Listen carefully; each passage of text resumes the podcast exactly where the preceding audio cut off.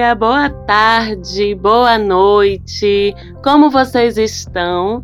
Eu aqui estou muito bem. Sou Marcela Marques. Esse é o Mapa da Maga, nosso programinha semanal para darmos uma olhada no céu astrológico da semana que vai do dia 22 até o dia 28 de fevereiro, última semana do mês aquariano, onde aliás já estamos com sol em peixes desde a semana passada, já estamos com um céu um pouquinho mais sensível, um pouquinho menos frozen, não é? E pouco a pouco o céu vai ficando mais pisciano, um pouquinho menos aquariano. Se a gente teve na semana passada o sol entrando em peixes, que já é uma grande mudança no céu, e se você não ouviu sobre essa mudança, você pode escutar no programa da semana passada, onde a gente fala o que é que o Sol em Peixes traz para nós, habitantes do planeta Terra, independente do nosso signo solar, todos nós somos de alguma forma afetados pelas mudanças de ciclo do Sol, mas essa semana, no dia 25, mais precisamente, na manhã da quinta-feira dessa semana, temos mais um astro chegando no signo de Peixes, adoçando o céu mais um pouquinho, e esse astro é o astro que fala da nossa vida afetiva, dos nossos relacionamentos amorosos. Vocês já sabem de quem eu estou falando, né? Estamos falando de Vênus. Vênus chega no signo de Peixes, já chega formando uma conjunção, uma reunião de forças aí com o Sol e Vênus em Peixes muda o filtro pelo qual enxergamos nossa vida afetiva, nossos romances, não é?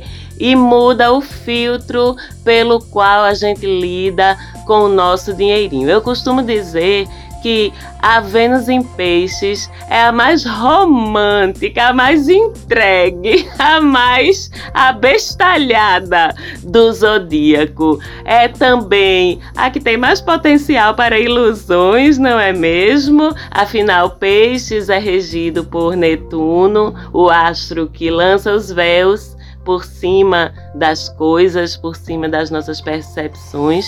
Às vezes esses véus podem ser lentes cor-de-rosa, mas às vezes também eles podem prejudicar a nossa visão clara, a nossa visão racional das coisas. Então, com essa Vênus em peixes, conjunta ao Sol, ainda por cima, uma coisa é fato: ficamos muito mais românticas e românticos do que aquele rolê da Vênus em Aquário que é tão desapegada que deixa a gente prezando muito a nossa liberdade, a nossa independência, a nossa autonomia. O envolvimento com Vênus em Aquário é um envolvimento que muitas vezes não precisa de rótulos. Eu até já falei isso quando eu falei dessa Vênus. Os combinados, os acordos são mais importantes do que os rótulos nas relações. Isso é a Vênus em Aquário que era onde Vênus estava no céu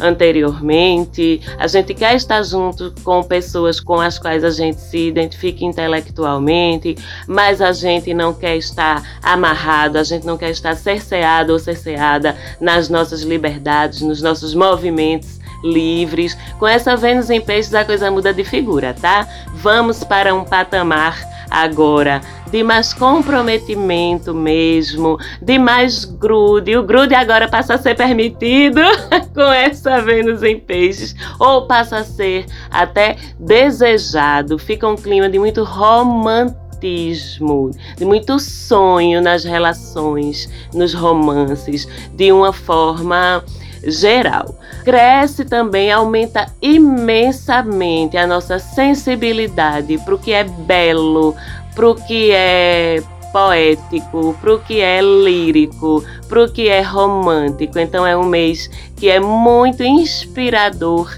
e inspirado para quem trabalha ou lida com arte de alguma maneira todos os tipos de artes, música, artes visuais, dança, escrita, todos vocês que de alguma forma no dia a dia ou nas atividades profissionais lidam com isso, vocês vão sentir que estarão inspiradíssimos, que estarão com um olhar super sensível e todos nós que não trabalhamos ou atuamos diretamente com essas coisas, mas que gostamos, também estaremos super sensíveis, super conectados nos sentidos ocultos por trás das coisas, estaremos captando muito mais várias camadas de sensibilidade e de informação afetiva, por assim dizer, quando estivermos consumindo arte. É muito, muito bonita essa configuração. Fora isso, como eu disse, Sol e Vênus, quando Vênus entra em peixes, ela já vai se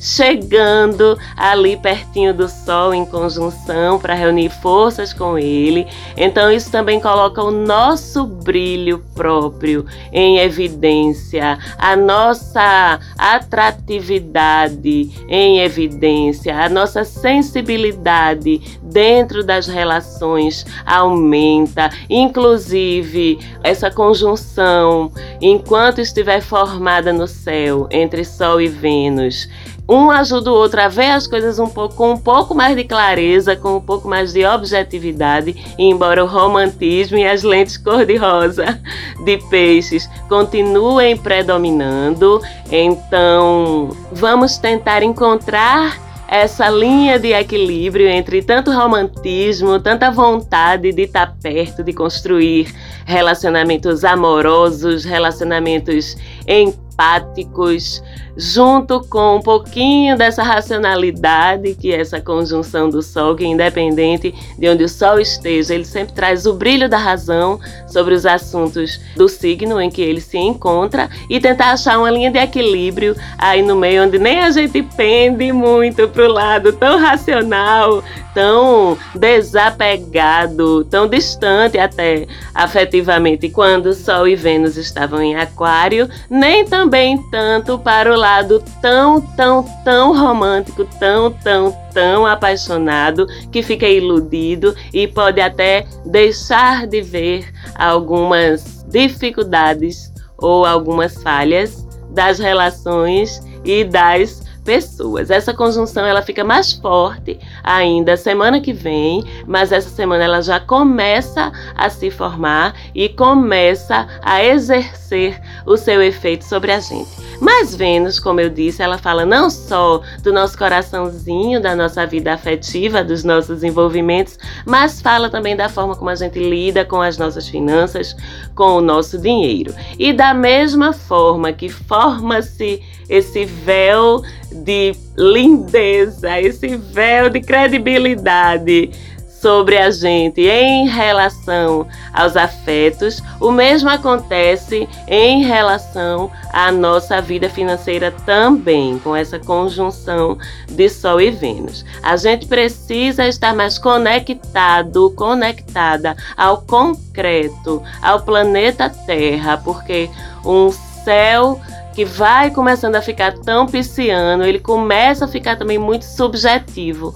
Então a gente tira os pés do chão um pouquinho, sabe? E fica meio sem prestar atenção no mundo real, concreto. Inclusive, semana passada, na quinta-feira, teve programa especial sobre o signo de peixes, então eu falo lá um pouquinho quais são as melhores formas de aterrar para que a gente não se deixe levar tanto assim por essa brisa pisciana que é tão desapegada, tão desconectada do concreto. A gente precisa estar consciente da necessidade de manter esse equilíbrio. E com dinheiro, principalmente com Vênus chegando em peixes também, a gente tende a ficar desapegado, a gente tende a ficar distraído com dinheiro, a não acompanhar nossas contas direito, porque a gente está achando muito mais lindo aquele mundo de sensibilidade que está acontecendo dentro da gente e ao nosso redor. Então a gente está ouvindo música, a gente não está fazendo conta,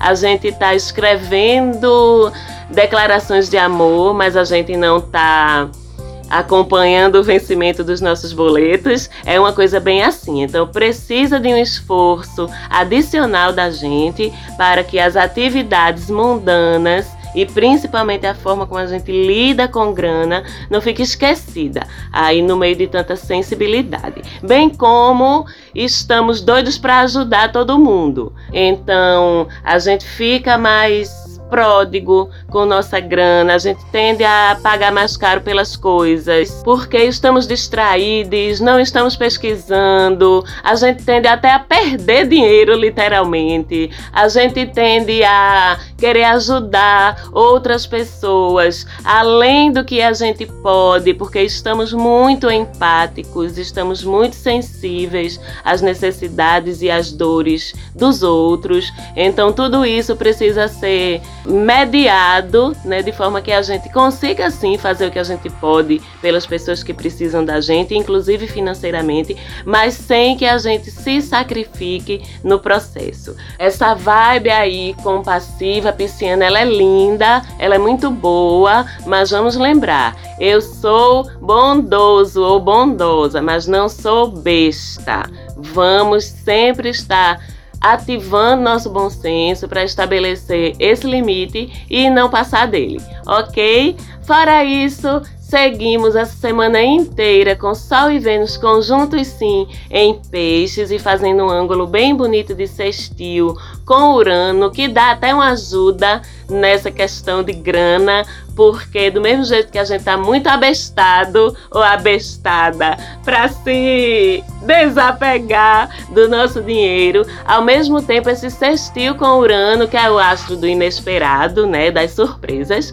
como a gente já sabe, vocês que acompanham o mapa da maga, e quando Urano faz um ângulo positivo, que é o caso do sextil, ele vem com boas surpresas. Então é uma semana em que a gente pode ter boas surpresas de grana, oportunidades que a gente não esperava de fazer um dinheirinho extra, de ganhar um dinheirinho extra, como também a gente pode ter oportunidades que a gente não esperava de conhecer pessoas novas ou de incrementar a relação em que a gente já está de uma forma surpreendente, de uma forma inusitada, ou melhor ainda, de ser surpreendido pelo outro ou pela outra na nossa vida, com gestozinhos de amor que a gente não esperava, com mimozinhos. É um sextil bem bonito e que, de alguma forma, como sempre o universo faz, uma coisa vai equilibrando a outra e no final tá tudo certo, tá tudo certo sempre. Bem como está tudo certo, certíssimo, com essa linda dessa conjunção entre Mercúrio e Júpiter, ainda em Aquário, desde a semana passada. Até agora a gente estava falando de amor, a gente estava falando de grana, a gente estava falando de fantasia, de sonho, de arte, de poesia, de imaginação, mas agora a gente vai falar de informação e de conhecimento, com essa conjunção de Mercúrio e Júpiter, que é muito bonita, porque Mercúrio é o que reúne informação, Júpiter é o que transforma a informação em conhecimento. Vocês entendem a diferença sutil? Eles são opostos no zodíaco, mas eu gosto muito de pensar particularmente em Mercúrio e Júpiter, como opostos que são muito, muito complementares, né? Mercúrio com sua sede, sua paixão por reunir informação, por processar informação, e Júpiter por pegar essa informação e transformá-la em conhecimento que possa ser aplicado para ajudar o mundo, para aumentar o nível de sabedoria das pessoas, o nível de comprometimento e do uso efetivo das informações que a gente reuniu para transformar em conhecimento. Resumindo, Mercúrio e Júpiter conjuntos, a gente fica sabido pra caramba, a gente fica com raciocínio claríssimo, a gente fica com imensa capacidade de transformar conhecimento, de produzir conhecimento, de absorver conhecimento, de compartilhar conhecimento. Mercúrio não está mais retrógrado, então Mercúrio e Júpiter juntos também favorecem deslocamentos, viagens, iniciativas de expansão, de comércio, de negócio. Se você trabalha com informação, conhecimento, ensino, aprendizado, linguagem, comunicação, transporte, tecnologia, olha que maravilha, tudo isso fica super favorecido por essa conjunção. Se você está precisando estudar para um concurso, para uma prova, se você está precisando produzir escrita para mestrado, para doutorado, se você é jornalista, se você é professor, se você está precisando escrever, se expressar, essa semana está incrível incrível, está absurdamente linda para isso. E com aquela pegada aquariana, onde tudo é muito rápido, onde o raciocínio é muito rápido, muito preciso, vem por insights assim, porque a Aquário dá sempre aquele saltinho no futuro, aquele pulinho no futuro, já enxerga lá na frente o que é que vai acontecer, como é que o que está acontecendo agora no presente vai se desdobrar no futuro. Então, aproveitem essa semana para absorver, compartilhar e gerar conhecimento e informação. Informação inteligente. Muito grata, Mercúrio e Júpiter, por uma conjunção tão bonita. Vocês dizem que se estranham, mas eu acho que no fundo, no fundo, vocês se dão é muito bem. Eu acho que Mercúrio é aquele irmãozinho caçula, sabe? Que fica sempre ali aperreando o irmão maior, o irmão mais velho, que o irmão faz de conta que não gosta daquilo, mas gosta. Eu acho que o relacionamento deles é bem assim. Fora isso, numa semana tão bonita, tão positiva, tão cheia de coisas boas e que tudo que pode nos desafiar, eu acredito que é muito fácil de superar com presença, com consciência do que a gente está fazendo. A gente tem um aspecto chatinho que se forma e que a gente vai lidar com ele o resto do ano, tá certo? Mas não se preocupem que não é nada transbordante de, de contratempos, como é um Mercúrio retrógrado, como é um Marte e Urano, ou um Sol e Marte se estranhando. É um aspecto de quadratura entre Saturno e Urano que ele vai, na verdade, refletir muito o momento de adaptação que o planeta está vivendo e que por tabela, cada um de nós está vivendo de um jeito diferente, porque a gente tem Saturno em Aquário o ano todo, né? Saturno, aquele que resiste, aquele que impõe limites, aquele que restringe, aquele que julga, e Urano, aquele que quer transformar, que quer mudança, que quer trazer quebras de paradigmas, que quer fazer a sociedade evoluir, ainda que seja pelo choque, ainda que seja pela rebeldia, ainda que seja pela transgressão. Então, com um em quadratura, em ângulo de conflito, de atrito com o outro, a gente vê exatamente essa dinâmica do que está acontecendo no planeta Terra, de tantas coisas que estão se transformando, que estão mudando. Não estou falando só de pandemia, não estou falando só de Covid, estou falando de todas as estruturas de poder, de política, de economia, de família. Essa semana eu estava vendo que em Portugal foi lançada a primeira vila do mundo para nômades digitais. Olha como isso é incrível! Saturno, trabalho, em Aquário, transformação das estruturas, evolução da sociedade. Essa questão do nomadismo digital é uma questão muito aquariana, muito Urano em touro também, que aliás é onde Urano está agora, quadrando com Saturno. E desse atrito entre eles dois é que surgem as evoluções, porque se atritam, se atritam, se atritam até que de tanto atritar suavizam-se as arestas, suavizam-se as pontas e a gente termina pelo atrito sendo obrigado ou obrigada a descobrir novas soluções. Não tem como ficar parado. Tem que andar para frente e no final das contas essa quadratura é sobre isso. é sobre o atrito que precisa haver, as novas situações que estão aparecendo que precisam ser enfrentadas e que a quadratura vai empurrar o planeta para as soluções novas. Assim também acontece dentro da gente, né? Estamos também individualmente, pessoalmente, tendo que fazer várias adaptações da forma como a gente encara o mundo, da forma como a gente interage no mundo. Uma parte de nós Saturno tem dificuldade de aceitar as mudanças que aconteceram, ou uma parte de nós tem dificuldade de se adaptar a um sistema, a um formato de mundo como está agora. E mais uma vez, não falo só de pandemia, falo de tudo mais que está acontecendo no mundo e dentro da gente também, enquanto outra parte de nós